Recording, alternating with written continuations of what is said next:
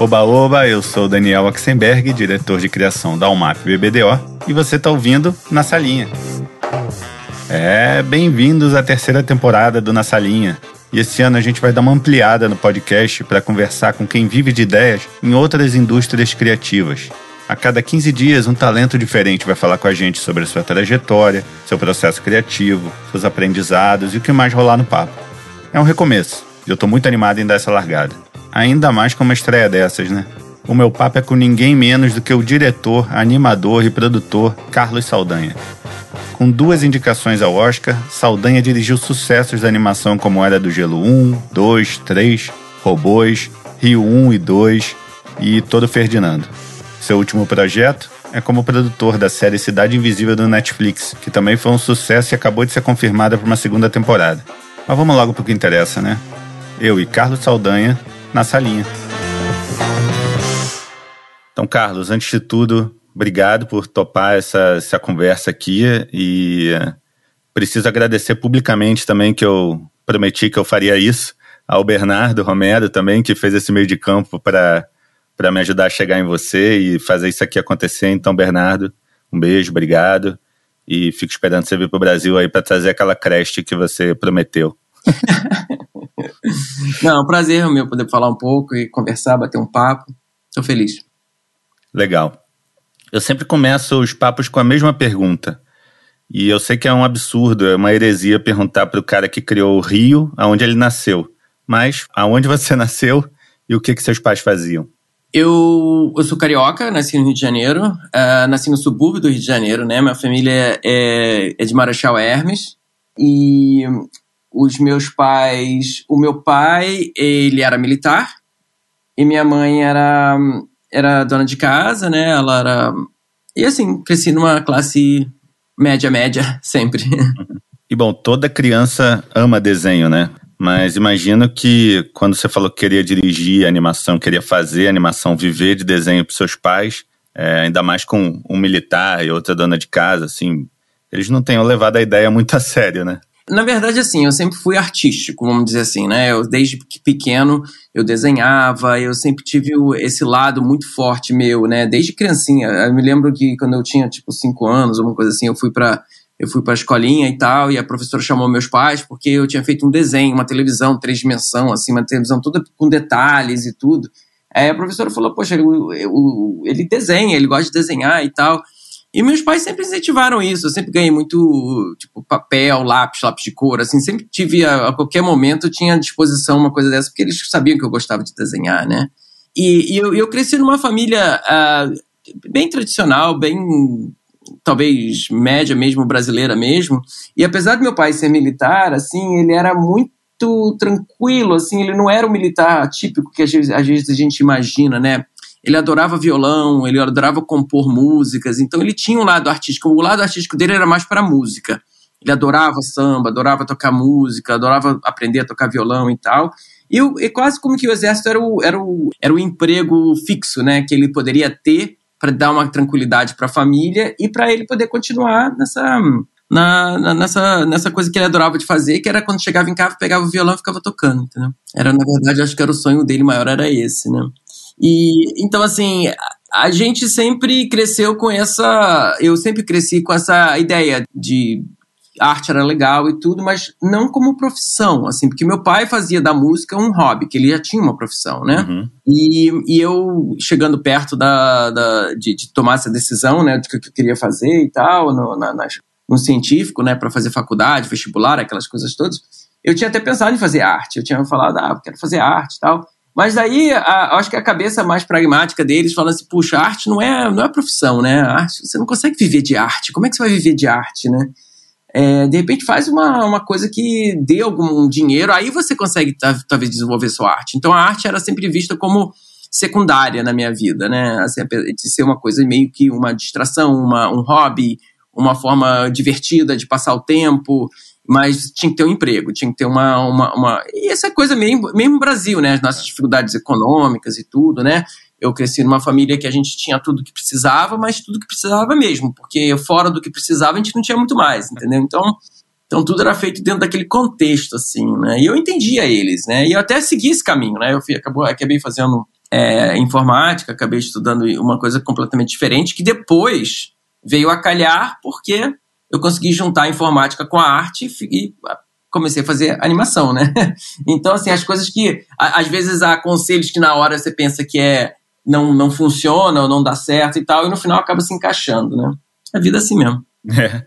E quando você percebeu que essa, essa formação em computação poderia é, te ajudar a chegar onde você sempre quis, que é no lado artístico?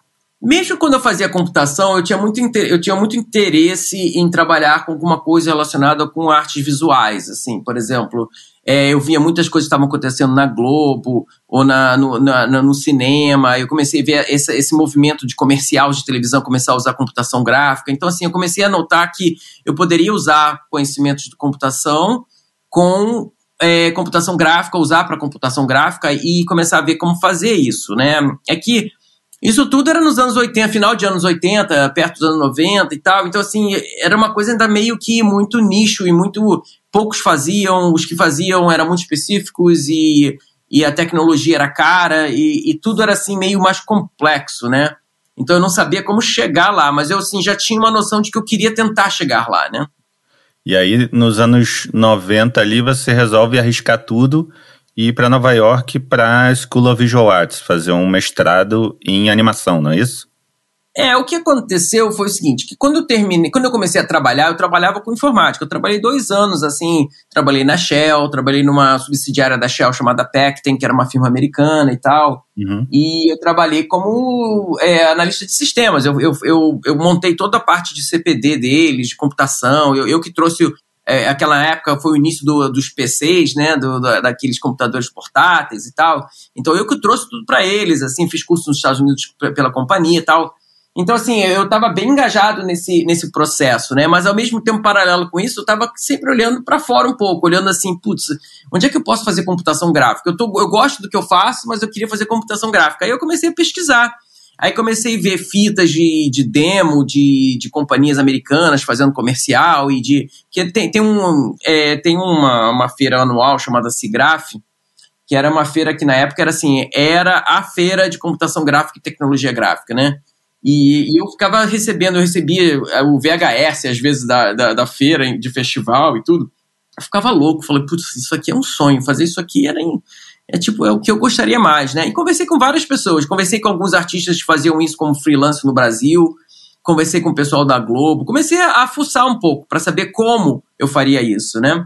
E como era muito pequeno, era muito restrito, e como eu não tinha experiência também, ficava difícil eu conseguir alguma coisa, né? Até que eu, eu decidi, conversando com, com o com Eric Altit, que é um, é um, um, amigo de um amigo meu que fez uma, uma, uma faculdade, a, é, a of Visual Arts, falando com ele, já estava no Brasil trabalhando com computação gráfica. Eu falei, ele falou: olha, cara, se você puder, se você tiver condições, faz um curso lá fora e vê qual é, entendeu? De repente você traz essa, essa, essa é, um pouco dessa, desse conhecimento para cá, de repente você tem mais chance. Mas assim, é muito legal esses programas que estão surgindo e tal. Eu fiquei super animado, assim, mas eu não tinha grana, né? Então, assim, eu trabalhava, aí eu comecei a juntar. Eu, por um ano, mais de um ano, eu fiquei juntando tudo que eu tinha, né? Aí, de, de sopetão assim, decidi conseguir o dinheiro suficiente para ficar seis meses nos Estados Unidos. É o tempo que eu poderia ficar com meu visto, né? E é o tempo que eu poderia ficar pagando, né? Um lugar um, lá nos Estados Unidos, juntei uma grana, que também juntou um monte de coisa. Assim, eu tava. Eu na hora que eu botei na cabeça que eu tinha que fazer esse curso, eu comecei a correr atrás. Eu comecei a trabalhar, aí eu era noivo, eu falei com a, com a minha namorada, na minha noiva na época, pô, vamos casar e vamos, vamos para os Estados Unidos e tal. A gente era moleque, eu tinha 21 anos quando eu decidi isso, cheguei nos Estados Unidos com quase com 22, ela também tinha 20, oh, muito ia novo. fazer 21, assim, então assim, a gente estava muito meio que, meio moleque querendo fazer, fazer acontecer, né? Então a gente juntou os trapos, a gente nem fez festa de casamento, a gente casou assim o mais simples possível. Tipo, ela pegou um vestido emprestado de uma amiga que ela tinha adorado, e a gente, tipo, a gente literalmente não gastou um centavo no casamento. E, e falamos pra galera: olha, gente, o que vocês quiserem me dar de presente, não adianta dar cafeteira ou torradeira, nada disso. Dá o valor em dinheiro que é o que a gente precisa agora pra gente poder ir pros Estados Unidos. Então, juntando todos esses fatores, assim, ela trabalhou, juntou um dinheiro, eu trabalhei, juntei dinheiro, o dinheiro que a gente não gastou no casamento, o dinheiro que a gente conseguiu juntar, eu tinha certinho para ficar seis meses nos Estados Unidos. Era o que eu tinha, assim, sabe? Bem frugalmente falando. E, e vim, e vim para os Estados Unidos, né? Com essa vontade de fazer esse cursinho, que era um curso de três meses ou quatro meses, que não era, era na faculdade, mas eram, eram umas eletivas, né? Era uma, eram umas matérias eletivas na School of Visual Arts. E era assim, essa iniciação à computação gráfica, a iniciação aos softwares de arte, aquelas coisas todas. Então, assim, eu peguei essas três aulas que eu consegui pagar e fiz esses cursos por um semestre. Uhum. E, e, e a, a, assim, eu acredito muito assim que as coisas têm uma razão de ser, né? E as coisas acontecem na, na hora certa. Você só tem que, eu acho que ter a, talvez a, a, coragem, a visão, talvez de chegar e abraçar o que você tem, os desafios e tentar correr atrás, né? Aí foi aí que, fazendo esse curso, as coisas vieram, foram se encaixando, né? O professor do curso de animação, ele, o Bruce Wands, ele era o cara que era também o responsável pela área de mestrado da, de computação gráfica. E foi esse mestrado que o Eric fez e que uma amiga minha, Nancy, também uma paulista, Nancy Cato, que agora trabalha não sei quantos anos na Pixar, já está a Pixar há mais de 30 anos. Ah, que legal. É, ela fazia esse curso também. Então, quando eu cheguei lá, tinha uns grupos de brasileiros fazendo esse curso de computação gráfica, que era mestrado, e eu fui lá para fazer outra coisa, fui lá para fazer o que eles chamam de Continuing Education, que são apenas matérias eletivas que você pode pagar e fazer. E eu fiquei assim muito empolgado. Eu falei, putz, era isso que eu queria fazer, um mestrado, ficar dois anos imerso nesse mundo de computação gráfica e aprender o máximo possível. Mas não tinha grana, não tinha tempo, não tinha visto, não tinha nada, né? Eu tinha só o tempinho para fazer aquilo. Como eu não tinha como fazer esse mestrado, eu me dediquei assim 200% no cursinho que eu estava fazendo.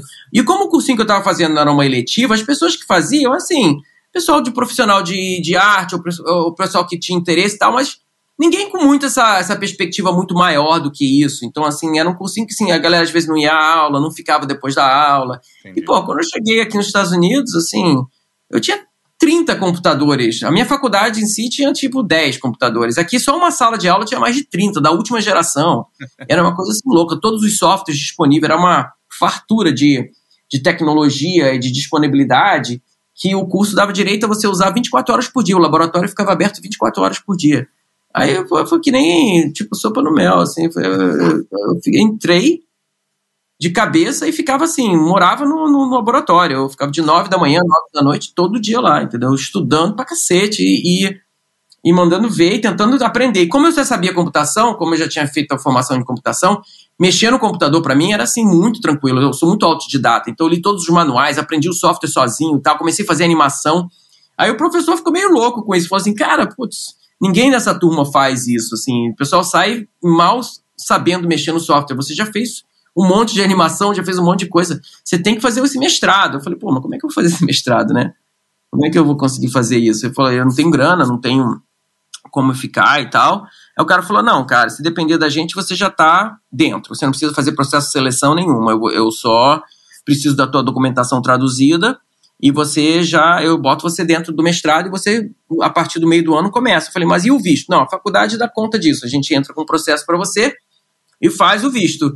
Aí eu falei, e a grana? Eu falei, puta, a grana a gente vai ter que. Você, a gente consegue, depois que você entrar, a gente consegue que você trabalhe, né? Mas. Mas. Mas aí você tem que. Aí você vai ter que ver como é que vai fazer. Eu vi umas entrevistas suas. Hum. Esse mestrado, bom, não precisa nem falar que mudou sua vida, né? Claro. E lá você fez as primeiras, suas primeiras animações, vamos dizer assim, profissionais, né? É, mais artísticas, né? Porque quando eu tava fazendo esse cursinho, eu tava muito voltado à publicidade. Então eu fazia, tipo, logotipos, eu fazia coisa bem de televisão, sabe? Aquela é. coisa que a gente via na Globo, é. tipo, vinhetas. Eu, é, o que eu, é o que eu tinha na minha cabeça, assim. Eu não sabia o que, que eu poderia fazer com isso tudo, entendeu? Entendi. E no mestrado foi que abriu esse caminho da arte, porque no mestrado a gente começou a estudar arte mais a fundo, comecei a ver curtas de animação, comecei a estudar animação. Aí eu vi que as possibilidades eram infinitas, assim, conversando com, conversando com essa ou com a Nancy, com a turma de brasileiros que estavam lá, eles estavam falando, não, o mestrado você aprende, você faz um curta, você faz um, um curta que vai para festivais, assim, eu falei, putz, isso aqui que eu queria fazer, é muito legal isso, entendeu? Conteúdo, assim, conteúdo criativo, que eu posso usar minha imaginação e sair dessa parte de publicidade, essa parte de, mais assim gráfica, né? E, e, entrar numa coisa mais artística. Trouxe, foi muito. Trouxe a história, né? Pra, pra, pra... Trouxe a história, foi isso que foi o mais legal, entendeu? E foi isso a sacação também desse professor, né? Que viu o meu talento ali na hora, viu assim, minha aptidão e minha vontade de, de fazer acontecer, né? Que ele abriu todas essas portas para poder tentar esse mestrado, né? E aquela coisa, assim, a, a vida dá essas mudanças, né? Eu, eu não estava nem planejando ficar nos Estados Unidos, acabei de seis meses, que era o meu plano inicial, estou aqui há 30 anos, né? Então, assim, a vida muda desse sentido, né? Então, assim, e deu tudo certo, assim, eu peguei uma grana emprestada com amigos, assim, foi muito louco isso, entendeu? Pegar, eu nunca tinha pego o dinheiro emprestado, falei, putz, aí, será que eu vou conseguir pagar uma vez esse dinheiro? Será que eu vou, será que eu fiquei, eu fiquei morrendo de medo, né? Mas são os riscos que a gente tomou, assim, eu falei, vamos pegar esse dinheiro e eu vou trabalhar e tal, e eu consegui realmente, como o professor falou, entendeu? Depois que eu entrei no mestrado, eu comecei a dar aula, na, o curso que eu tinha feito, no ano seguinte eu já, já virei professor desse curso. Caramba. E comecei já a dar aula na faculdade, entendeu? Então, assim, eu, eu, eu comecei a pagar os meus estudos e as coisas começaram a acontecer lá mesmo na, na, na, na, na School of Visual Arts, né? Deu tudo muito certo ali. Eu vi um curta que você fez na School of Visual Arts que tem no YouTube, que é o Time for Love. Isso, foi meu curso de formação. É. O outro, eu não achei o do Cork, né? As aventuras. Ah, as aventuras de Cork. É, esse foi mais antigo. Esse foi o primeiro que eu fiz, logo no primeiro semestre, assim, que eu fiz esse curta. E foi essa outra loucura, assim, quando eu entrei no mestrado, era, a maioria das pessoas era, assim, era muito artistas que queriam migrar para essa coisa de computação gráfica. Então eles não eles tinham uma, uma base artística muito forte, o que eu não tinha. E, mas eles não tinham essa base tecnológica forte. Então, eles tinham dificuldade em, transi, em, em, em trazer arte, arte na computação. E eu já fui ao contrário, o computador não era um problema. Então, as ferramentas eu sabia usar muito bem. O que eu precisava era me dedicar à arte. Foi aí que eu entrei de cabeça. Então, eu passei o tempo todo no mestrado me dedicando a aprender sobre animação. Então, assim, eu estudei muito sobre animação, comecei a fazer um monte de coisa para poder criar uma ideia. Aí começou as ideias começaram a surgir. E logo de início eu tive essa ideia dessa dessa aventura desse saca-rolha que tentava abrir uma garrafa de vinho, aquela coisa toda. E eu fiz isso logo no primeiro semestre. E, geralmente o curso assim são dois anos e no último semestre você faz a sua animação. Eu no primeiro semestre já fiz a minha animação.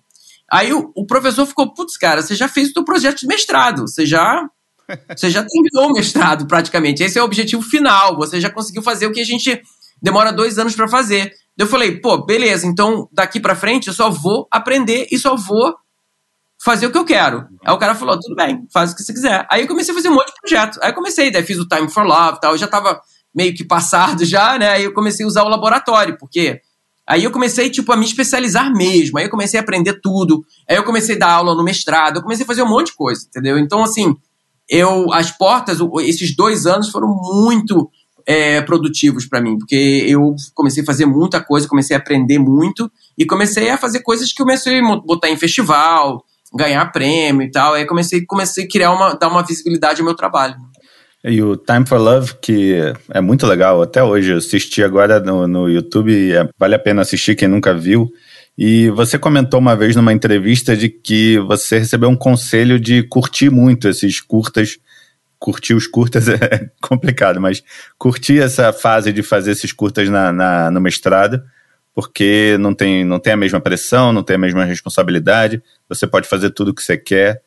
É, porque na faculdade era uma coisa assim, que você não. Você tinha é, um pouco da pressão de, daquela coisa de faculdade, né? De nota, de aula, de, de se formar e tudo. De... Mas, na verdade, você não tem muita pressão criativa, você faz o que você quer, né? Porque é o teu momento. Né? No mestrado é a sua tese, é a sua expressão. Então, o, esses, esses dois cultos que eu fiz, assim, é uma das poucas coisas que eu posso dizer que é 100% minha, assim, que eu fiz do início ao fim sozinho, praticamente, entendeu? A gente pedia, eu pedia ajuda para amigos lá da, da faculdade para botar trilha ou para fazer textura e tal, me ensinar assim, mas na verdade o projeto era meu mesmo, assim. Então, assim, é, eu, eu sempre falo para as pessoas que querem estudar, use esses quatro anos ou dois anos de faculdade ou de curso e tal, para fazer o que eles gostam, para realmente descobrir o, o seu a, sua aptidão, o, o, o seu talento, a sua voz, assim, o que for, entendeu? Mas assim, use esse momento, porque na hora que você sai disso, você entra num sistema, né? Você entra num sistema profissional, que daí você vai fazer, ou você vai para publicidade, que você vai fazer coisas que vão te pedir para fazer, né? Claro, sempre num momento que sempre vai ter criatividade. Mas essa é uma criatividade mais ou menos controlada, é uma criatividade com um objetivo final que não é propriamente dito seu, né? Então, assim, tem uma.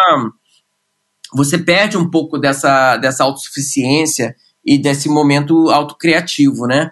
Então, então sempre, assim, tem muita satisfação, porque você acaba indo numa área profissional, você tem não só a, a sua satisfação criativa, mas também a satisfação profissional, né? Que você pode viver disso, né?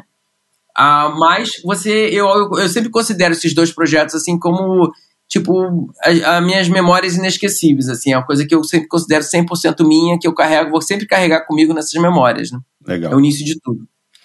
E a of Visual Arts mudou sua vida não só pelos aprendizados e pelas oportunidades, mas também porque lá você conheceu o Chris Wedge, que foi seu professor lá, né? Que Exatamente. é um dos fundadores da Blue Sky e que inclusive eu vi que está acreditado no, no, Time for Love como um, um consultor, né? Um professor é, consultor, uma coisa assim, não é isso? É, porque ele, que quando você faz o mestrado, você tem que ter um, um advisor, né? Não sei como é que se fala, como se fosse um, um, um, um consultor de tese. Você pega um professor, você escolhe um professor para ser seu mentor, mentor de tese. E, e no meu caso, eu pedi ele para ser o meu mentor de tese, que eu queria fazer uma animação e tal, e ele era meu professor de animação e tal. Porque na época era o seguinte: a, a, a faculdade me abriu grandes portas. Eu acho que grande, grande vantagem também de estudar, de fazer faculdade, é que você. A, as pessoas sempre estão de olho em, em, novos talentos e eles. Aqui existe muito. A Blue Sky fazia muito isso, assim. Corria as faculdades, via portfólio, via quais são os alunos que estão sobressaindo e tal, e sempre tenta ou é, contratar né, pessoas para poder trabalhar. Então, e na, na época que eu estava fazendo faculdade, eu, eu, me formei em 93, é, não tinha muita gente fazendo. Era, era um mercado em, alta, em alto crescimento, né, em alta expansão, mas sem profissionais é, capacitados. Assim, tinha pouca gente fazendo. Por exemplo, da mesma forma que aquele professor me viu fazendo aquele cursinho antes de fazer o mestrado, me convidou para fazer o mestrado, quando eu comecei a fazer o mestrado, o Chris Wedge falou: ó, quando você se formar, eu consigo, você trabalha com a gente na Blue Sky. Entendeu? Então, assim, as, as portas vão se abrindo, né? Aquele momento, você, é usar as oportunidades para você poder traçar o seu caminho, né? E, e quando eu me formei, é, eu me formei, tipo, primeiro de turma, aquela coisa, ganhei prêmio e tal. E eu, eu tinha várias oportunidades de trabalhar na Disney, trabalhar na Pixar. Assim, eu tinha oportunidade nos estúdios maiores, ir para Califórnia e tal. Mas eu queria muito ficar em Nova York. Assim, eu me conectei com Nova York, eu criei uma vida em Nova York e eu acreditava muito na Blue Sky, porque a Blue Sky, na época que eu entrei, né, era uma companhia muito pequena. Era assim, o Chris era um dos donos, eram sete fundadores, né, e eles eram cada um tinha uma especialidade, eles se uniram para fazer esse, essa essa firma, essa, essa estúdio de animação, mas era muito pequenininho, assim. Eu fui o primeiro animador oficial a ser contratado, assim, sabe? Então, então, assim, é, era meio bem fundo de quintal, assim, e eles falaram, pô, a gente tem grandes sonhos. E quando ele falou assim, sonho, eu falei, putz, eu quero sonhar também, então eu quero sonhar junto. E eu vi, se eles crescerem, eu cresço junto, então vale a pena, eu sou novo, vale a pena eu arriscar e ver se eu consigo crescer com eles ou ajudar eles a crescerem também, né? Aí foi aí que eu entrei, eu, eu consegui conciliar a minha vontade de ficar em Nova York com uma, e, e, me, e, e, me juntar a uma turma que eu achava que tinha grande, grande visões e grande potencial, né? E foi um grande aprendizado. E foi aí que começou tudo. E dali essa historinha virou 30 anos, de, quase 30 anos de Blue Sky, né? E na Blue Sky, quando você chegou, você cresceu relativamente rápido, né? Rápido, eu, eu vi que rapidinho você já chegou a, ao ah, quer dizer, rapidinho agora olhando para trás, né? Imagino que na época não tenha sido tão rápido assim. Mas você chegou a heads de animação, enfim, chegou a um cargo de liderança dentro da, da Blue Sky e pegou um monte de trabalhos diferentes. Eu vi aquele trabalho da, das baratas lá do Joe's Apartment, um monte de trabalhos legais que eu acho que ajudou você a, a experimentar coisas, a, a, testar coisas diferentes, a, a desenvolver o seu estilo próprio. Não, foi ótimo, porque como eu era o primeiro animador, assim, só tinha eu e mais um, um amigo meu que na época também estava lá, que ele fazia mais de tudo e tal, também era um animador fantástico, John Cars, que depois trabalhou na Pixar e já fez vários filmes, ganhou Oscar e tudo. É, era uma equipe pequena, mas enxuta, assim, bem pequenininha, mas muito talentosa. Então, assim, eu aprendi muito. Não só aprendi muito, como também trabalhei muito. Então, porque eu, todo o serviço que entrava, todo mundo trabalhava. Então, assim, eu aprendi, foi assim, era, era quase como fazer um, um, um intensivaço, assim, de, de, de, trabalhar. E a gente tinha que manter a companhia. Então, assim, a companhia não ganhava dinheiro. Por isso que o Chris Wedge dava aula na faculdade, porque não tinha salário quase, né? e eu comecei também a fazer a mesma coisa. O salário que eu ganhava era pouco e eu comecei a dar aula na faculdade também, faz, fiz o mesmo caminho para poder ganhar mais um salarinho, né? E a, e a gente corria atrás desses projetos, assim, projetos que pudessem dar visibilidade, projetos que a gente pudesse pegar e a gente fazia, fazia até por menos para poder montar um, um portfólio, né? Para conseguir mais trabalhos. Então a gente começou a fazer umas coisas muito legais, né? E começamos a ter preços competitivos e tal, e eu aprendi muito.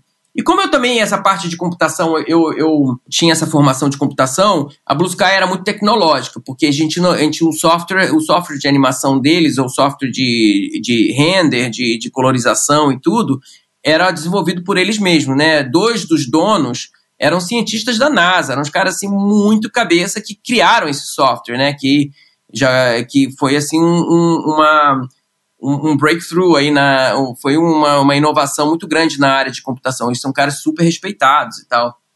E, então tinha muita tecnologia. Então eu, eu, me, eu, me, eu navegava bem por, essa, por esse caminho. Então para mim foi muito rápido também isso, entendeu? Eu tinha essa coisa do, da tecnologia com, com arte ao mesmo tempo e a gente conseguiu fazer muita coisa junto. Então eu cresci muito rápido.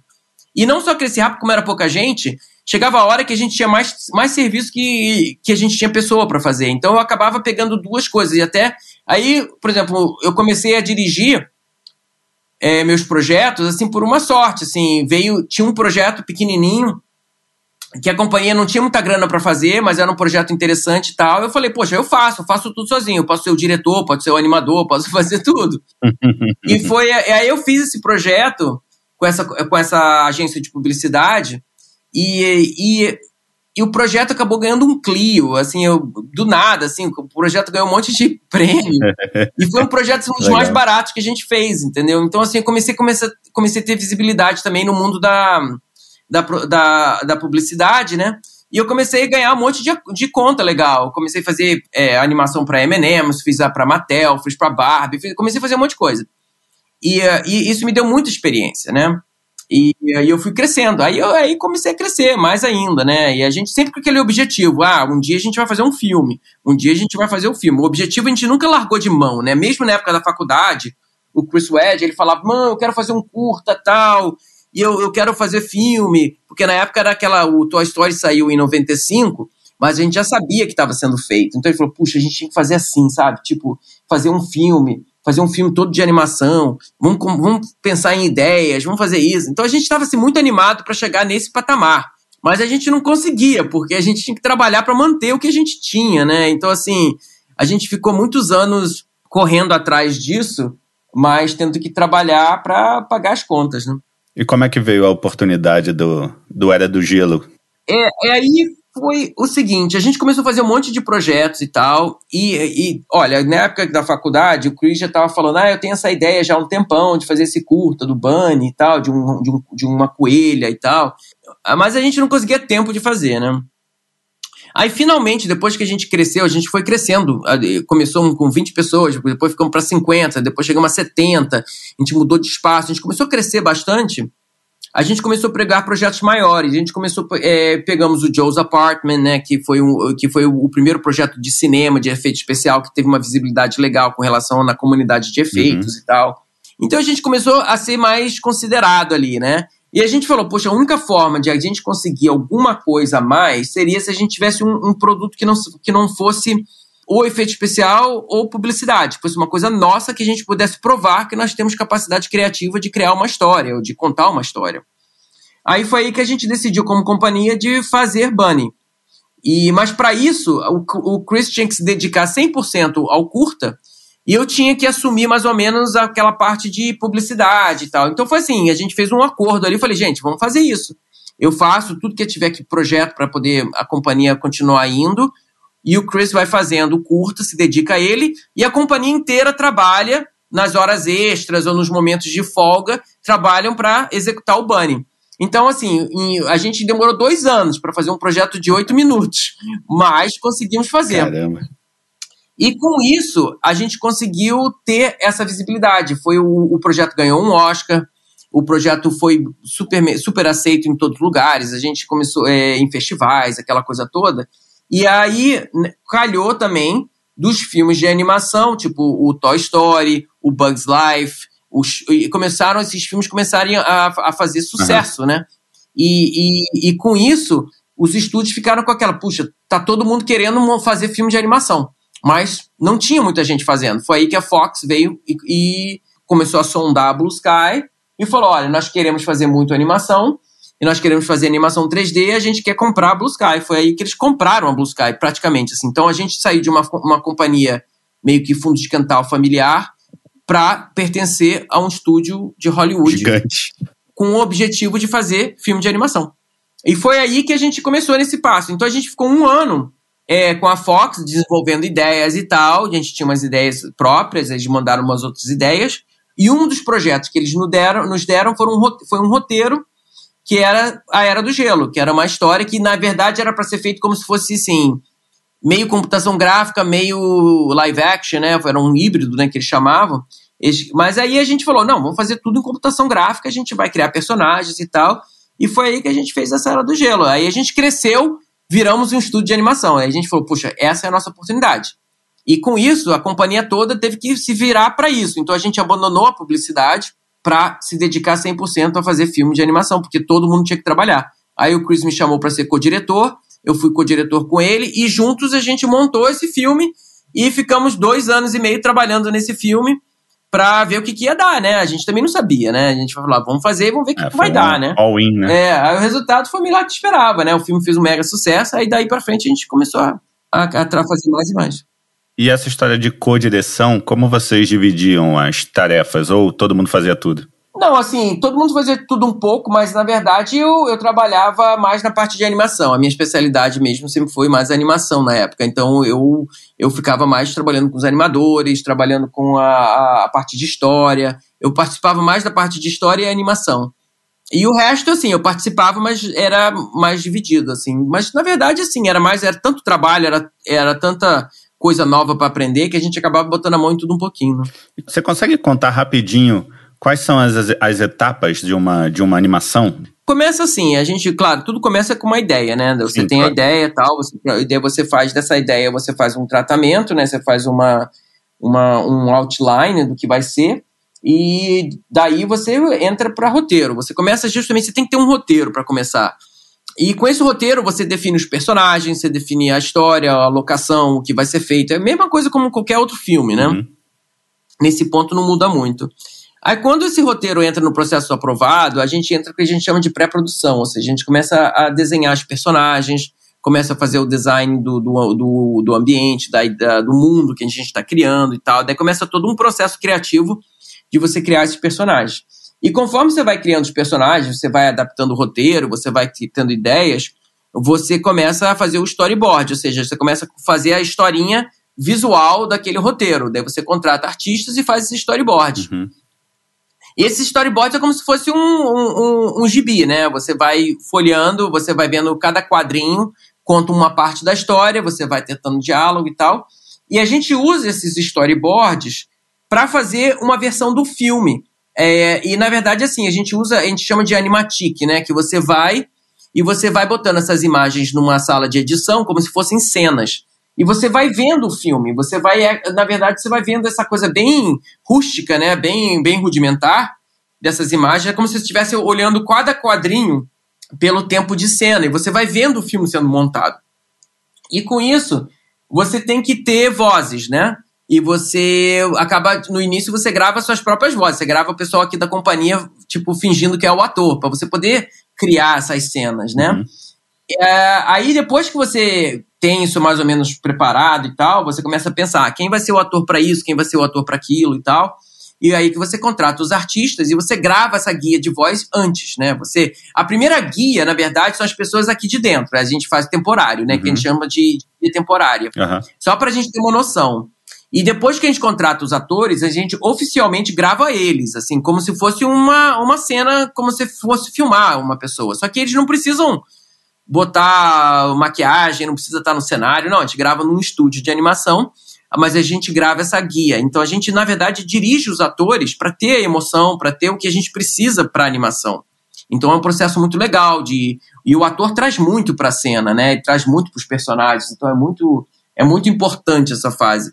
E com essas guias a gente começa a pensar na animação, né? Então quando os animadores vão para animar os personagens, eles usam essas guias para poder para poder se inspirar e poder criar a animação, por isso que fica tão perfeito assim, porque você na verdade está criando a parte física da atuação baseado numa atuação de verdade, né? Porque é a grande diferença de dublagem. Quando um filme chega já animado ou já filmado, você dubla, ou seja, você tem que fazer uma voz em cima daquela. Uhum.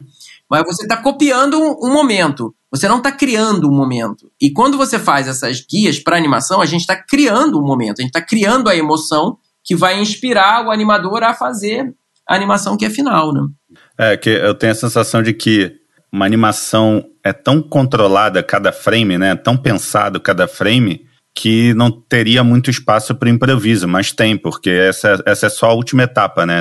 Exatamente. A, a, gente, a gente edita tudo, assim, da mesma maneira que você edita um podcast para dentro da sua, da, da, sua narrativa, entendeu? A gente, a gente edita as vozes para nossa narrativa, a gente combina takes, a gente muda, a gente usa uma parte de um, uma parte de outro, a gente adiciona outras coisas, a gente regrava. Então, assim, a gente consegue, a gente trabalha muito nisso, porque o filme é sendo feito assim, entendeu? Com, essa, com esse material. Então, assim, quando chega pro animador, já tá montado ali, já tá uma cena e já tá a emoção dada ali, né? Assim, na, na, na do ator, né? É, eu vi em algum lugar que o, uma revolução disso foi o Aladdin, do Robin Williams, o, o gênio, né, Sim. né? Que ele fez. Que foi o primeiro personagem de animação que o dublador era quase o personagem, né? As coisas se misturaram. Ele trouxe muito do improviso para o personagem e virou uma mistura ali que deu super certo. E você tem que usar isso. Você daí você, por isso que assim, depois que começou a fazer filmes de animação em 3D, a gente começou a, a contratar atores que foram realmente atores mesmos, porque uhum. antigamente às vezes usava vozes dubladas, né? É, vozes de dublagem, ou seja, profissionais de dublagem. E, a, e depois a gente começou a usar atores mesmo, porque na verdade eles traziam essa coisa que do Robert Williams, eles traziam uma personalidade, eles traziam uma coisa a mais que você, como não precisava, é, como era o início do processo criativo, tudo acaba ficava definido por esse por essa performance, né? Então mudou muito, assim. Então é por isso que as, as animações também ficaram muito mais sofisticadas, ficaram muito mais engraçadas, ficaram muito mais é, potentes, né? Assim como como veículo de, de história. E reza a lenda também que o Scratch, o esquilinho, não estava no roteiro original. O esquilinho que virou um ícone depois da Blue Sky, né? É, é, é, foi, é, é um processo, aquele negócio, dentro desse processo criativo, da mesma forma que o ator com a voz consegue criar, a gente nessa fase de storyboard, de criação de personagem, a gente também cria muito, né? Porque, e tem, a gente tem uma equipe de criação grande, assim, são mais de 10 artistas de storyboard que são muito talentosos também. Então, assim, as ideias começam a surgir, você, você começa a ser bombardeado por ideias de todos os lados, né? e, e o Scratch foi uma dessas ideias, entendeu? A gente tinha um, um, um, cara de storyboard, a gente queria fazer uma, uma cena de abertura, e a gente queria fazer com um personagem que não fosse o principal, fosse um personagem que não tivesse voz, assim, tipo, bem animação mesmo, bem naquele estilo, assim, que você via dos desenhos que nos inspiravam, né? Tipo Tom e Jerry, Chuck Jones, aquelas coisas assim. A gente queria fazer uma coisa bem animação mesmo. Uhum. A, a gente começou a se apegar a esse personagem, começou a fazer um monte de coisa engraçada que na, na, na época não tinha nada a ver com a narrativa da história, dramática da história. A gente criou uma sequência, assim, sabe? E foi, essa sequência ficou sendo a cena de abertura, e era uma sequência única. A gente faria uma cena de abertura, que esse personagem traria a ideia da Era do Gelo pra, pra, pra tela, e depois a gente seguia a história com os personagens, né? Uma introdução dos personagens. Mas, cara, pô, o sucesso do bichinho foi tão grande que ele acabou virando nosso mascote, assim. A gente acabou tendo que botar ele em tudo que é canto da cena, né? Do filme e tal. Foi aquela, aquela coisa meio de exploração de, de uma ideia, foi uma coisa de, de desenvolvimento de uma ideia que explodiu e acabou ficando o nosso ícone, quase, né? É, e agora que você falou dessa influência dos, dos desenhos clássicos, né? É mesmo, o Esquilinho tem muito do, do Tom Jerry do, do Papaléguas também, com Coyote, né? É, é, aquela coisa bem raiz mesmo de animação que a gente via, que a gente curtia, que eu sempre curti, todo mundo curtia, né? Então, assim, a gente juntando todas as cabeças criativas aqui, a gente começou a, tipo, explorar muita coisa legal com esse personagem, legal. né? Bom, e depois do Era do Gelo veio o Robôs, que você também co-dirigiu com o Chris. Isso. E é um negócio completamente diferente do Era do Gelo, assim. Esse também veio, veio da Fox ou vocês escolheram? Vocês já tinham um, um poder de escolher o que vocês queriam fazer ou não? É, a gente é, é, teve, um, um é, teve um, umas coisas que, que, que, surgiram que teve, nos, nos direcionaram para isso, né? A gente fazendo a Era do Gelo, a gente cresceu muito com a companhia e tal, fizemos a Era do Gelo e tudo, mas é, chegou uma hora que a gente não sabia se o filme ia fazer sucesso, né? E se ele não fizesse sucesso, assim, com certeza o estúdio ia fechar a gente. A gente não ia ser mais um estúdio de animação, a gente tinha esse medo, né? Então a gente sempre só tinha um projeto, mas a gente tinha outros projetos de ideias.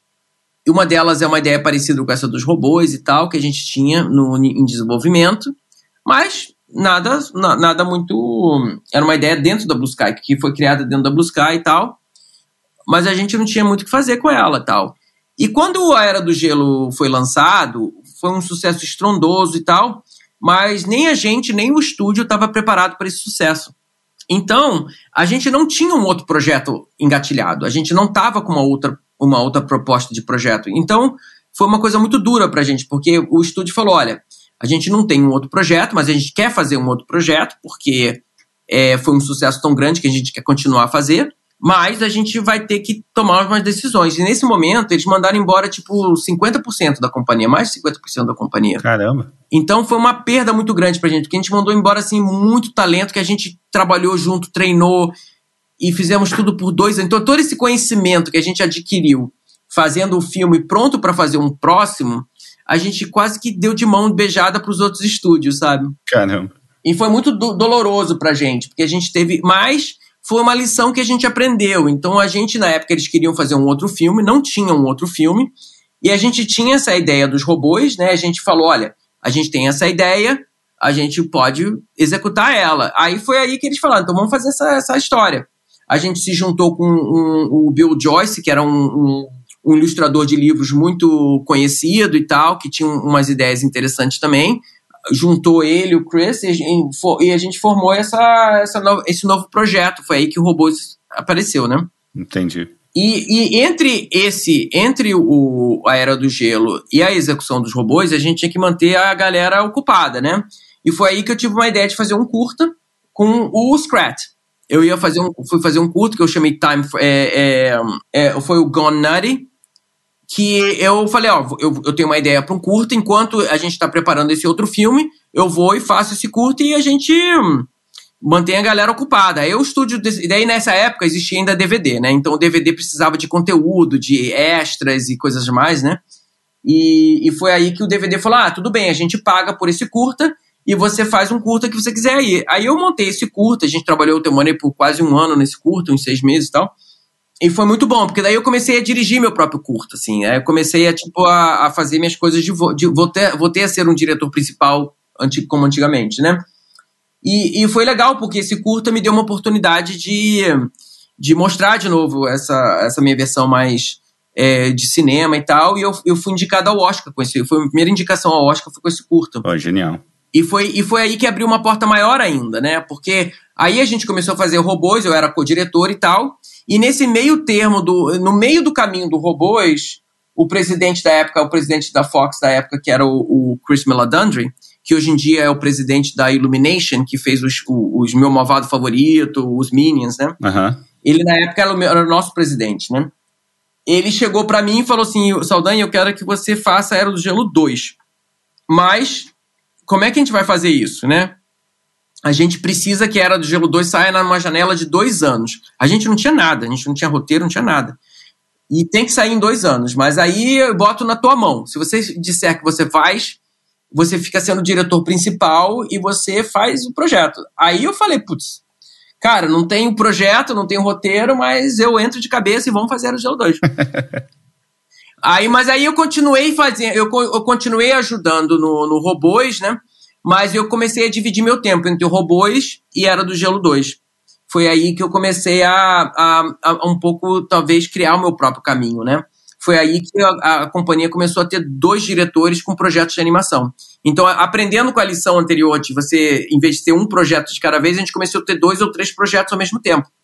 Foi aí que a gente começou a desenvolver uma, uma um perfil paralelo da Blue Sky. Assim. Então, o Chris Wedge continuou fazendo o, o Robôs, eu continuei ajudando como co-diretor, mas eu comecei a fazer a Era do Gelo, a Era do Gelo 2 sozinho, né? Comecei a trabalhar, aí foi meu primeiro filme de direção sozinho mesmo, né? E aí foi daí pra frente a gente não parou mais. E como é que você divide o seu tempo quando tem mais de um projeto? Você é tudo organizadinho, ah, de hora tal, hora tal vou tocar esse projeto ou deixa o caos reinar e vai, vai tocando o que vier pela frente? Não, não, é super organizada. Tem uma equipe de produtores que são incríveis. O cara. É aquele negócio, meu dia, quando eu começo em produção, meu dia começa às oito e meia e termina onde, quando tem que quando terminar, entendeu? E o meu dia é cronometrado, assim. É, eu praticamente tenho reunião a cada meia hora, 15 minutos, e quando uma reunião precisa de um pouco mais, é uma hora. Então, assim, meu dia é, é do, do, do momento que eu boto o pé no, no estúdio até o final, o meu dia é totalmente controlado. Então, assim, a gente tem toda uma previsão do dia, do que vai ser. Eu tenho essa a prévia com os, os produtores, ah, hoje a gente tem que fazer isso, isso, aquilo, e, eu, e eles organizam o meu dia. É um processo mesmo de produção mesmo, assim, eu tenho o meu dia totalmente cronometrado. É, porque é difícil essa coisa de mudar de canal, né? Ah, agora eu tô pensando em robôs, agora eu tô pensando em Era do Gelo 2. É, é, mas, cara, isso eu acho que era uma das minhas vantagens. Eu tinha muita facilidade, ainda tenho muita facilidade de fazer esse multitasking, né? De você, de eu ter várias ideias ao mesmo tempo, assim. E eu, eu, minha vida toda praticamente foi isso, assim mesmo quando eu estava fazendo Era do Gelo 2, eu já tinha feito um pitch do Rio para ah, o. Eu já tinha já apresentado uma ideia nova que eu queria fazer, entendeu? Então, eu já tinha vários projetos na cabeça. Então, assim, eu, eu já fui fazendo Era do Gelo 2 pensando em fazer Rio. Já comecei nisso. Mas daí, por exemplo, terminou Era do Gelo 2 e foi um sucesso estrondoso, maior do que o primeiro. Aí o, eu falei, agora eu quero fazer Rio. Aí o cara falou assim, putz, mas antes de fazer Rio, você tem que fazer o gelo 3, entendeu? Porque o sucesso foi tão grande, tem que fazer o 3, entendeu? Então, assim, as coisas foram acontecendo e eu, tive, e eu trabalhei, e no meio do caminho do Era Gelo 3, eles, Green Light, eles deram o ok para fazer Rio. Então eu comecei a fazer Rio e Era do Gelo 3 ao mesmo tempo, sozinho, né? Porque eu não tinha co-diretor né, na, no Rio, né? Eu tive um co-diretor na Era do Gelo 3, para me ajudar no processo e eu comecei a fazer o Rio ao mesmo tempo, assim, uma, uma loucura, né? Então, mas assim, mas acostumado já. e é, você tem um, um, um, processo de trabalho, assim, para se concentrar, quando você precisa se concentrar em ter, em ter ideias ou em desenvolver ideias? Você trabalha. Tem gente que trabalha, tem ideias é, caminhando, tem gente que vai pro chuveiro, tem gente que ouve música, tem gente que precisa estar tá fazendo outra, cozinhando, fazendo outra coisa. Você tem um, um, um método de trabalho específico ou não tem isso? Não, não tenho. As minhas ideias vêm em momentos, assim, é, momentos que eu, que eu tenho uma experiência que eu quero fazer e tal, uma coisa que às vezes é uma, é uma coisa que eu vejo, uma reportagem que eu leio, uma ideia que vem. Eu, eu, as ideias vêm assim, vão surgindo, assim, eu não tenho muito um método, né? Mas quando chega uma ideia que eu fico, que eu não consigo parar de pensar, é, são as ideias que eu boto o meu, o, mais o meu, o meu tempo, né? Assim, eu, eu tinha essa eu estava obcecado em fazer uma história com o Brasil, né? E eu eu tava assim nessa ideia de fazer um filme com animação e tal, como é que eu ia fazer? Eu era fissurado por pássaros, então eu comecei a estudar sobre pássaros, comecei a ver histórias e comecei, entendeu? As, as, as, as coisas iam surgindo e eu comecei, eu ia começar a montar essas ideias, né? Mas as, as ideias evoluem, né? A semente da ideia começa assim, no momento. Mas depois a evolução vem com todo esse processo criativo de, de sentar, escrever, de contratar outras pessoas para ajudar e a gente fazer brainstorms, fazer uma coisa assim. Então, assim, é um processo de colaboração muito grande, né? Então, assim, a, eu, eu gosto muito assim, de ter pessoas criativas no projeto que eu gosto dessa coisa, dessa troca, né? De você contar o que está na tua cabeça e a pessoa interpreta, conta de volta e eu conto de novo. Essa evolução criativa é muito importante para mim. Porque me dá esse, esse me dá me energiza, né? Me dá esse esse esse esse momento criativo, esse flow criativo, né? E todos os meus projetos assim, eu conto muito com essa minha equipe, tanto é que essa minha equipe estava tá, comigo desde os primeiros filmes, assim, é uma é uma turma que a gente tem uma um entendimento de, de, do processo tão grande que que virou a minha inspiração também, assim, sabe? É, o próprio ato de falar, falar a ideia em voz alta, né, para outra pessoa, às vezes você está falando, você já se ouvindo, você já viu que a ideia é ruim ou que a ideia é boa, né? É, exatamente. Na hora. E eu sou muito assim, eu sou muito de momento também, assim. Às vezes, assim, eu não, apesar de minha vida ser toda planejada, porque eles planejam para mim, eu particularmente não planejo minha vida. Então, assim, é, eu deixo os outros planejarem minha vida, mas assim, no meio do caminho, às vezes eu, eu dou uma surtada. Eu falo assim, gente, não quero fazer isso. Não, não, não é assim que eu quero fazer. Eu quero mudar tudo. Então, assim, às vezes eu tenho os meus momentos. Então, assim, eu sempre eu deixo essa parte mais do meu dia a dia de organização e tal para as pessoas que estão ao meu redor me ajudarem e para me liberarem para eu poder continuar criando, né? Então, assim, minha cabeça está sempre a mil por hora. Eu estou sempre pensando nos projetos, estou sempre pensando nas ideias e eu vou soltando. E como você falou, entendeu? Conforme eu vou soltando, eu vou criando em cima, eu vou executando, vou vendo a coisa sendo feita e vou sentindo para qual caminho que eu quero levar. Então, eu sou muito assim do momento, assim, de, de estar lá e ver e sentir e mandar. Eu, eu uso muito meu instinto, assim. Eu acho que isso porque eu não tive nunca muito um treinamento, né? de arte, uma coisa assim, eu sempre confiei muito no que no meu instinto, no meu no que eu imagino. E isso me deu uma liberdade criativa que eu não sigo muito, eu não sigo muito parâmetros assim, eu vou criando na minha cabeça e vou estruturando. Bom, como você falou, ser diretor de animação especificamente exige lidar com vários outros talentos criativos, né? Vários outros artistas, como roteiristas, atores, animadores, é, editores, músicos, uhum. por aí vai, um monte, de, um monte de gente diferente, personalidade diferente. Como é que você faz para gerenciar tanto uhum. talento criativo diferente, mantendo todo mundo é, motivado por tantos anos, né? Porque um projeto de animação demora, sei lá, dois, três, quatro anos, sei lá quanto tempo. Eu, eu acho assim, eu, eu, eu não sei se eu tenho, a, é, não sei se eu tenho é, a inteligência normal lá em cima, entendeu? Mas eu acho que eu tenho uma inteligência emocional bem altinha, sabe? Então eu acho que eu tenho uma coisa de. Eu tenho essa coisa de socialização, eu tenho essa coisa de, de conexão, eu sou muito leal às pessoas ao meu redor, eu sou muito. É, eu, eu, eu, sou muito acolhedor, eu, eu, eu acho que eu sou uma pessoa agregadora, assim. Eu, um dos meus talentos maiores, acho talvez mais até que a, a animação, seja essa, essa coisa de montar equipes, de, de, de ter pessoas ao meu redor que, que, que são fiéis ao meu trabalho, que são fiéis ao meu processo. Então, é uma coisa que é natural minha e eu curto esse. Eu, eu, dou, eu acho que por, por eu dar abertura a todos, assim, por eu dar. Eu estar tá sempre de braços abertos para as pessoas, para eu, eu manter, tipo, continuar semeando essas relações, assim, eu consigo ter uma continuidade muito forte que me ajuda muito no meu processo criativo, né? E isso é uma coisa difícil, assim. É, eu, eu sempre.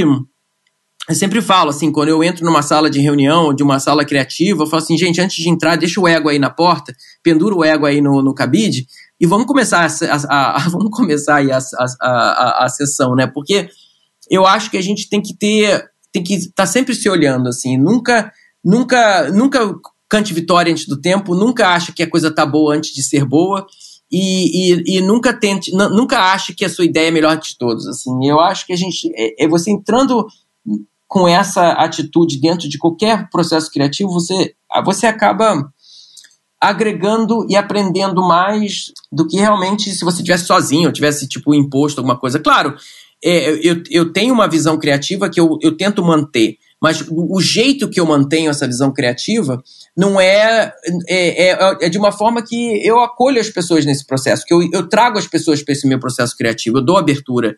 E isso eu acho que é, é crucial para você ter essa longevidade e você ter essas equipes que estão sempre dispostas a trabalhar contigo, né? Total. E você falou que você reconhece, você sabe que uma ideia é boa quando ela não sai da sua cabeça, né? Quando você fica meio obcecado por ela. É, mas como é que você define qual é o formato ideal para ela? Se essa ideia é um curta, se é um longa, se é uma série. Como é que você define o melhor jeito de contar uma história? É, depende da história, assim. Se eu, às vezes eu penso numa coisa que é, que é um momento. Aí quando eu faço assim, eu falo, não, isso é um curto. Isso eu consigo contar em. O, tudo que eu, se eu consigo contar essa história em menos de cinco minutos ou alguma coisa assim, eu falo, não, isso, isso dá um curta, entendeu? Se a história tem longevidade para uns cinco minutos, eu considero como um curta é, com início, meio e fim, né? Mas quando eu penso em, em. aí, aí as coisas aumentam. Hoje em dia tem essa coisa de série, né? Então, assim, antigamente era assim, era filme. Então eu tenho que contar a história em 90 minutos, em 100 minutos. Eu tenho que contar uma história com. Então eu penso muito nesse sentido. Mas hoje em dia eu posso fazer, poxa, eu posso contar a história em mais, eu posso contar a história em oito episódios. Aí como é que eu faço? Aí eu, você amplia as, as histórias, né? Então você faz os seus caminhos criativos dentro do que você pode, pode contar. Tem histórias que você fala, pô, essa história eu não consigo contar em série, assim, é muito. Não tenho o suficiente para contar uma série completa. Ou essa história é tanta história legal que um filme não conta essa história. Essa história tem que ser contada em série, porque eu, te, eu quero ter muitas coisas para falar, entendeu? Então, assim, você vai moldando o projeto dentro da, da evolução criativa de cada um, né? Tem uma, um monte de histórias do, no, na história do cinema de ideias que surgiram a partir de uma limitação, de algum problema que teve na produção ou de alguma limitação de verba, enfim, que gerou uma, uma solução muito mais criativa. Sei lá, a primeira ideia que vem na cabeça é do tubarão lá do. Sim, é do, do, do Spielberg, né? Do Spielberg, né? E que ele acabou não podendo usar o tubarão o filme inteiro e ganhou, ficou muito melhor sem mostrar o tubarão o filme inteiro, né? Com certeza. Isso eu imagino que você tenha passado muito, no, principalmente no começo, quando a tecnologia ainda, ainda era limitada para tudo, todas as ideias que você podia ter. Isso é sempre acontece, porque na verdade o, você sempre acaba pedindo mais do que você pode ter, né? Isso é o normal de todo mundo, né? Você sempre quer mais orçamento, você sempre quer mais tempo, né? Eu sempre quando termino um filme, eu, puxa, se eu tivesse mais dois meses, entendeu? Você sempre fica com aquela coisa, puxa, se eu tivesse, se eu tivesse, sempre fica o C, né? O C sempre aparece, se, se, se, se. Então, assim, você sempre fica nesse questionamento, né? E as dificuldades vêm aí, entendeu? Mas às vezes, como você falou, na maior parte dos casos, as melhores soluções criativas vêm dentro das limitações. Porque quando você não tem muita limitação, você acaba, tipo, criando, criando, criando, e às vezes você cria uma coisa meio inflada, você cria uma coisa talvez que não seja tão objetiva, não chega ao ponto rápido demais. Então, assim, tem casos que você precisa de tempo para criar uma coisa muito bonita, legal. Mas às vezes, você, talvez você acha que precisa, mas não precisa. Você acaba criando uma coisa talvez não tão bonita, mas muito mais interessante. Então, assim, tem esses payoffs. Então, assim, a, a, as limitações também são uma forma de, de aguçar o processo criativo. E a gente sempre começa com limitações, porque tudo que é projeto que a gente entra tem um orçamento, tem um tempo de, comple de completar, tem o, a, a, equipe. Então, assim, todo o processo já tem uma limitação inerente a cada projeto, né? Então, então e você acaba criando muito em cima disso. Então, é, é o que é o, o que acontece. Mesmo assim, por exemplo, se eu vou usar um exemplo lá de trás, né? É, do Time for Love. Que você, na época, eu queria fazer uma animação do rosto dos personagens. Eu queria que eles tivessem, tipo. Mas era muito difícil com a tecnologia que eu tinha e com o tempo que eu tinha para fazer, para fazer a, a, as expressões faciais, que era, uma, um, é um, era muito complexo e tal, eu não tinha muito tempo e tal. Daí eu tive essa ideia de refazer em 2D. Então toda a parte de texturas eu aprendi com a tecnologia lá que eu poderia fazer uma animação 2D do, do das expressões dos personagens e poderia usar como textura. E, e, e, quando eu aprendi e fiz isso, ficou muito melhor para mim, que ficou parecendo pintura que se mexe, entendeu? Então, assim, eu gostei mais do resultado final que eu, que eu consegui do que se eu tivesse feito em 3D mesmo, aquela coisa de expressão facial e tal. Lá naquela época eu já estava aprendendo isso, né? e com os projetos vão tendo isso, vão tendo. Você vai. Você vai tendo essas coisas, limitações. Ah, recentemente eu lancei uma, uma série para Netflix, A Cidade Invisível, e essa série, a gente tinha umas limitações de orçamento, de tempo, de filmagens e tudo. E a gente usou muito essa coisa de, ah, a gente tem que tantos números de efeitos especiais. Então gente falou, então a gente vai usar os efeitos especiais quando a gente realmente precisar. E fazer quando ele aparecer ser marcante. Entendeu? Então, assim, é não usar todos os cartuchos numa cena só, mas usar de uma forma que dê também um gostinho. para quando aparecer, tem um, um, um quê de uau, né? Caraca, é a mesma coisa que o tubarão, entendeu? Uhum. Você não vê o tubarão, né? Quando você vê o tubarão, você, cara, pula da cadeira, entendeu? Então, assim, é essa. Então, às vezes, assim, você achar esse equilíbrio de, às vezes, menos é mais, é muito importante. É um equilíbrio interessante de trabalhar. Você falou que começou a trabalhar no Rio enquanto estava fazendo Era do Gelo 3. 2, 2. É, é, é, exatamente. A ideia veio quando eu estava na Era do Gelo 2 e o, no 3 eu comecei a trabalhar no finalzinho da Era Gelo 3, eles, eles deram o green light para fazer o Rio, o Rio 2, o Rio. O que que te anima mais? Fazer uma sequência de uma franquia que é um sucesso mundial e todo mundo já conhece os personagens e a história já pode começar de outro ponto, porque você não precisa apresentar os personagens, ou começar um projeto do zero é, é, que você não sabe se vai dar certo ou não, enfim, ou, ou se arriscar num projeto novo. Ah, eu acho que os dois dão da mesma, é, dão o mesmo sentimento, assim. O, o, você trabalhar numa franquia é uma coisa interessante que você se, a, você se apega aos personagens. Você sempre acha que o primeiro você não conseguiu contar todas as histórias que seria contar. Então você, quando você vai para uma segunda, uma terceira, eu, eu fico nessa empolgação, né? De, de, de continuar a contar as histórias dos personagens uhum. que você gosta. Se você gosta do projeto, né? Se eu não gostasse do projeto, eu não faria uma franquia, né? Mas é. Mas chega um ponto que a franquia é, te cansa um pouco. É, eu, eu, por isso que eu decidi parar de fazer Era do Gelo também.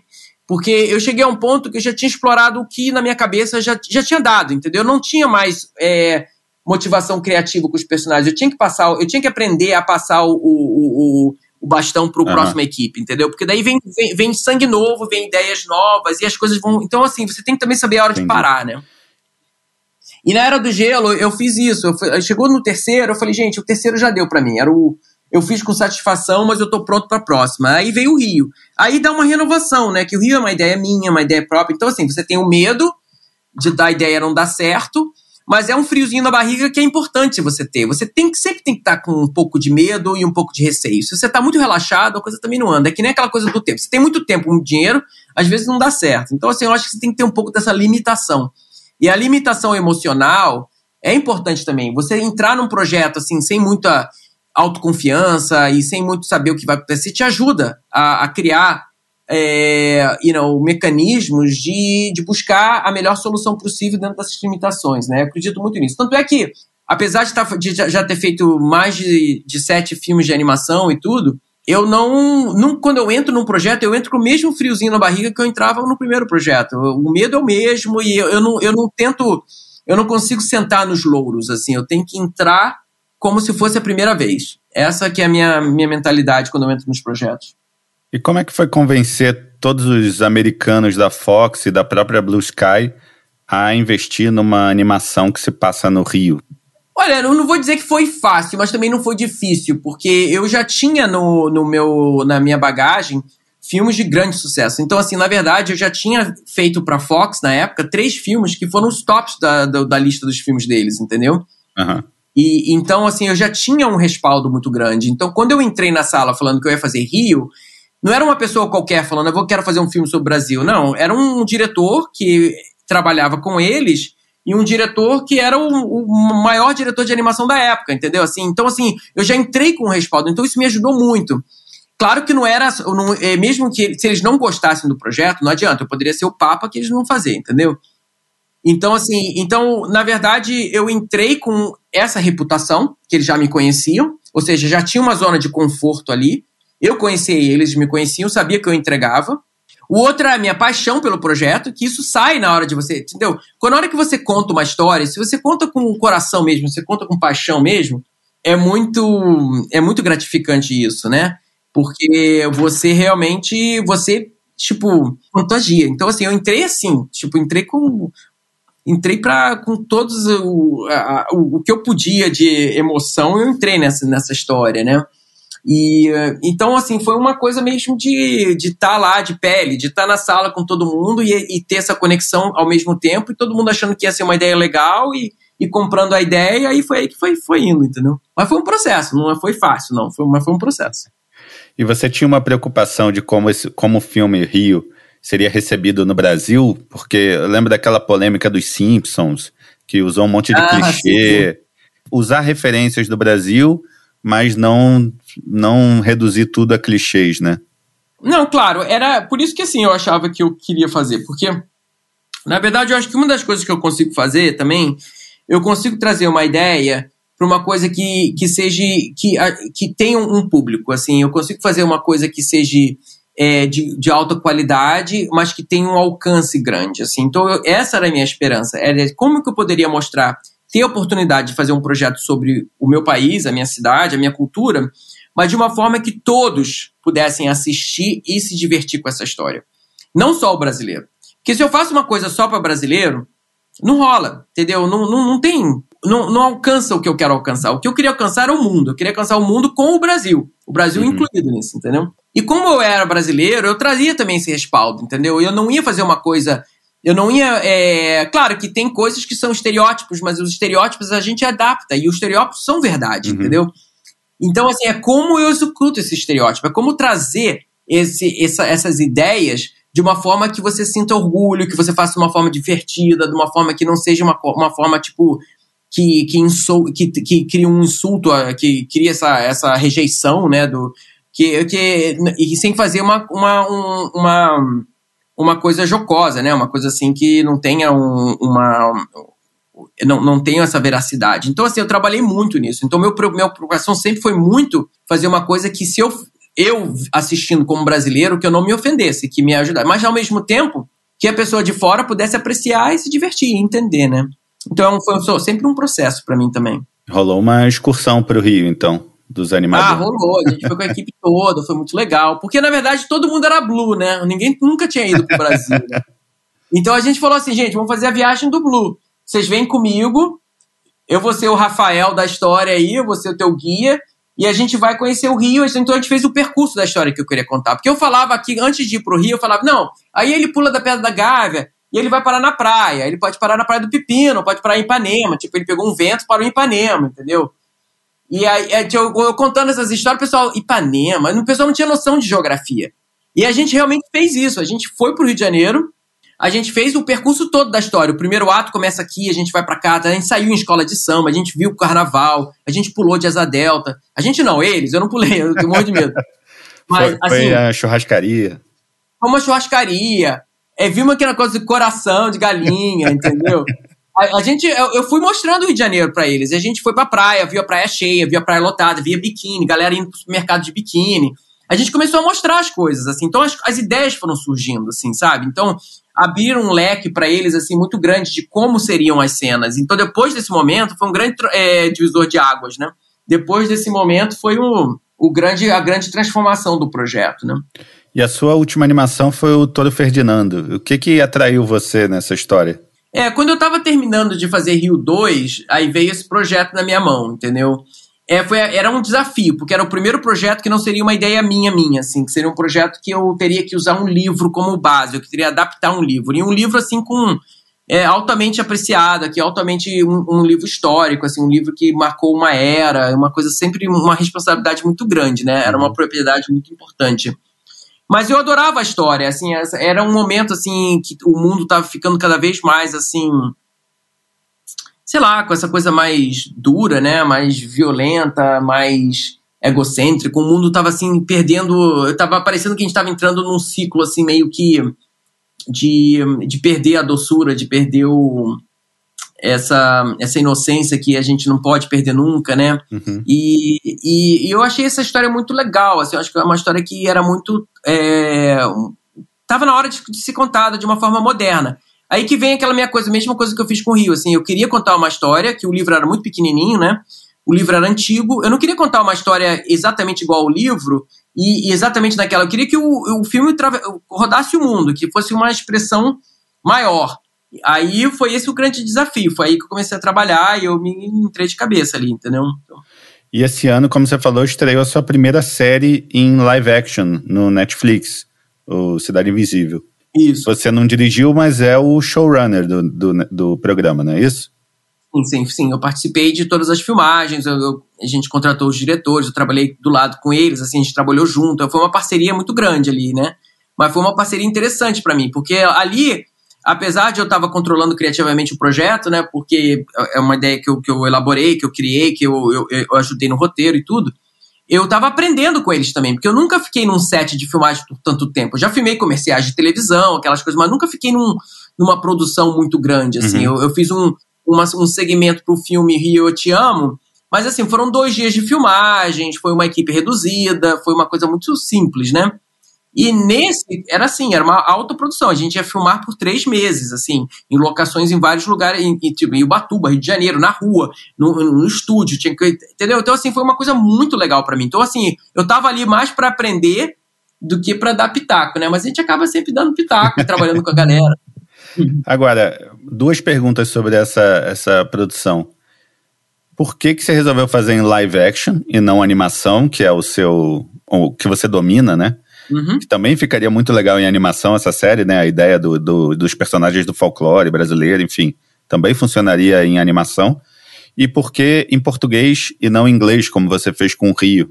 É, essa, primeiro, eu, eu já há um bom tempo eu queria. Eu, da mesma forma que você sai de uma, de uma franquia para fazer um filme novo, eu sempre busco desafios, assim, eu nunca, eu nunca sento na, na, na, no meu sucesso, assim, eu, tempo, eu procuro buscar coisas novas, e, e eu tava já um tempo interessado em fazer essas coisas de, de fazer live action, de fazer, é, de filmar, de fazer locação, de fazer uma coisa híbrida, uma coisa diferente, sabe? Sempre tive muita vontade de fazer isso. E eu já estava há um tempo buscando isso. Então, quando eu tive a ideia dessa série, eu falei, puxa, para fazer com animação ia demorar muito. Porque eu teria que. ia custar muito caro. E eu queria fazer com pessoas. Eu queria trazer uma, uma coisa que na gente está no nosso imaginário meio que infantil e queria fazer uma coisa adulta. Eu queria fazer uma coisa assim que trouxesse as pessoas para dentro de uma forma diferente. Eu queria quebrar um pouco esse, esse, esse, esse jeito de fazer. E eu, eu tinha muita vontade de fazer uma coisa no Brasil, com brasileiro, 100% brasileiro, mas com usando a minha experiência gringa, assim, usando essa coisa que eu queria uma qualidade super alta, eu queria uma história, uns roteiros bem mais desenvolvidos, queria personagens que não fossem novelescos, eu queria personagens que fossem que tivessem um, um, uma, uma, uma atuação mais parecida com cinema e tudo. Então, assim, eu tinha várias vontades ali, entendeu? Uhum.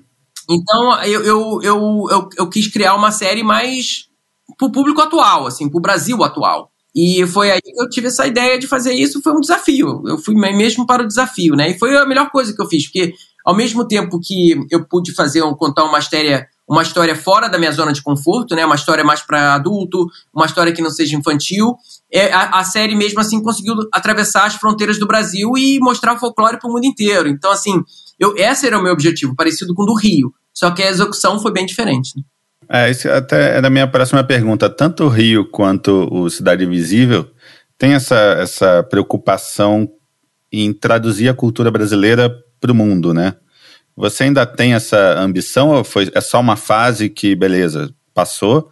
Ou você ainda tem essa vontade de fazer mais coisas que tragam a cultura brasileira e consiga passar para o mundo a, a força da nossa cultura?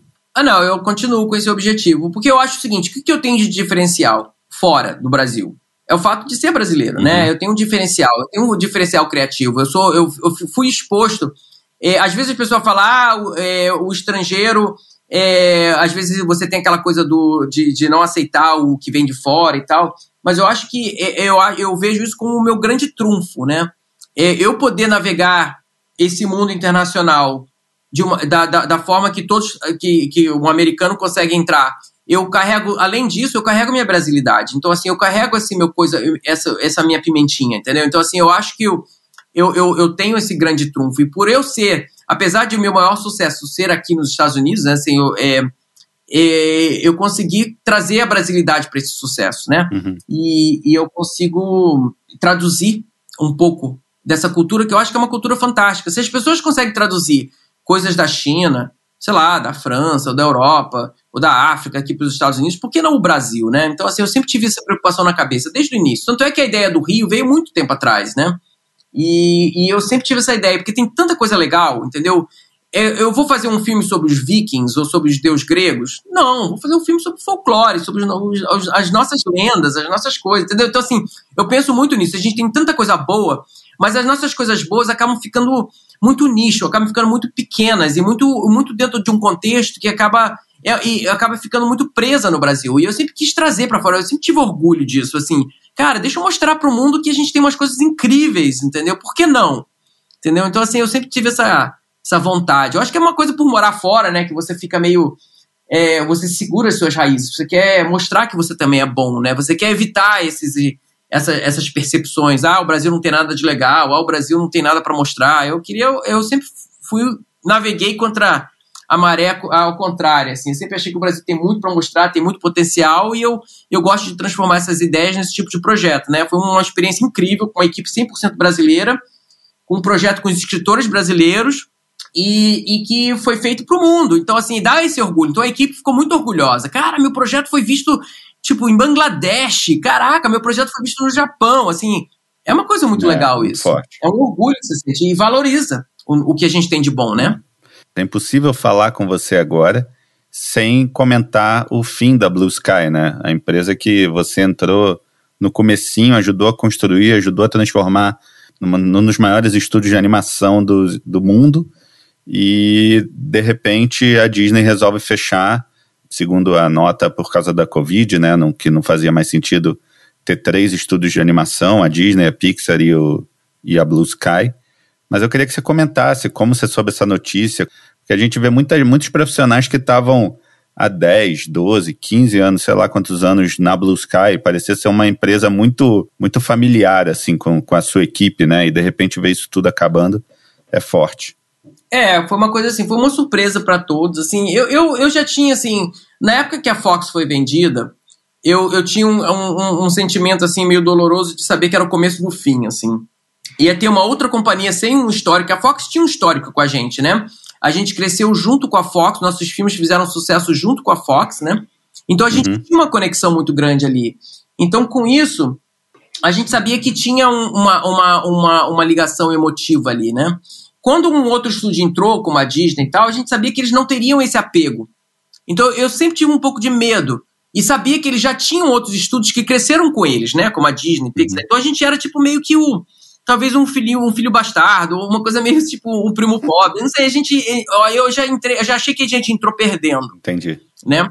Mas eu tinha esperança. E eles começaram, continuaram a investir nos nossos projetos, nas nossas ideias. Eles começaram a comprar isso de uma forma legal. A gente teve várias reuniões, a gente começou a usar os outros estúdios como a Pixar e a Disney como apoio criativo, entendeu? Como como eh, a gente fazia brainstorm com eles, assim, ficou, começou a ficar legal. Então, assim, eu comecei a ter esperança uhum. de que tinha uma chance. Uhum.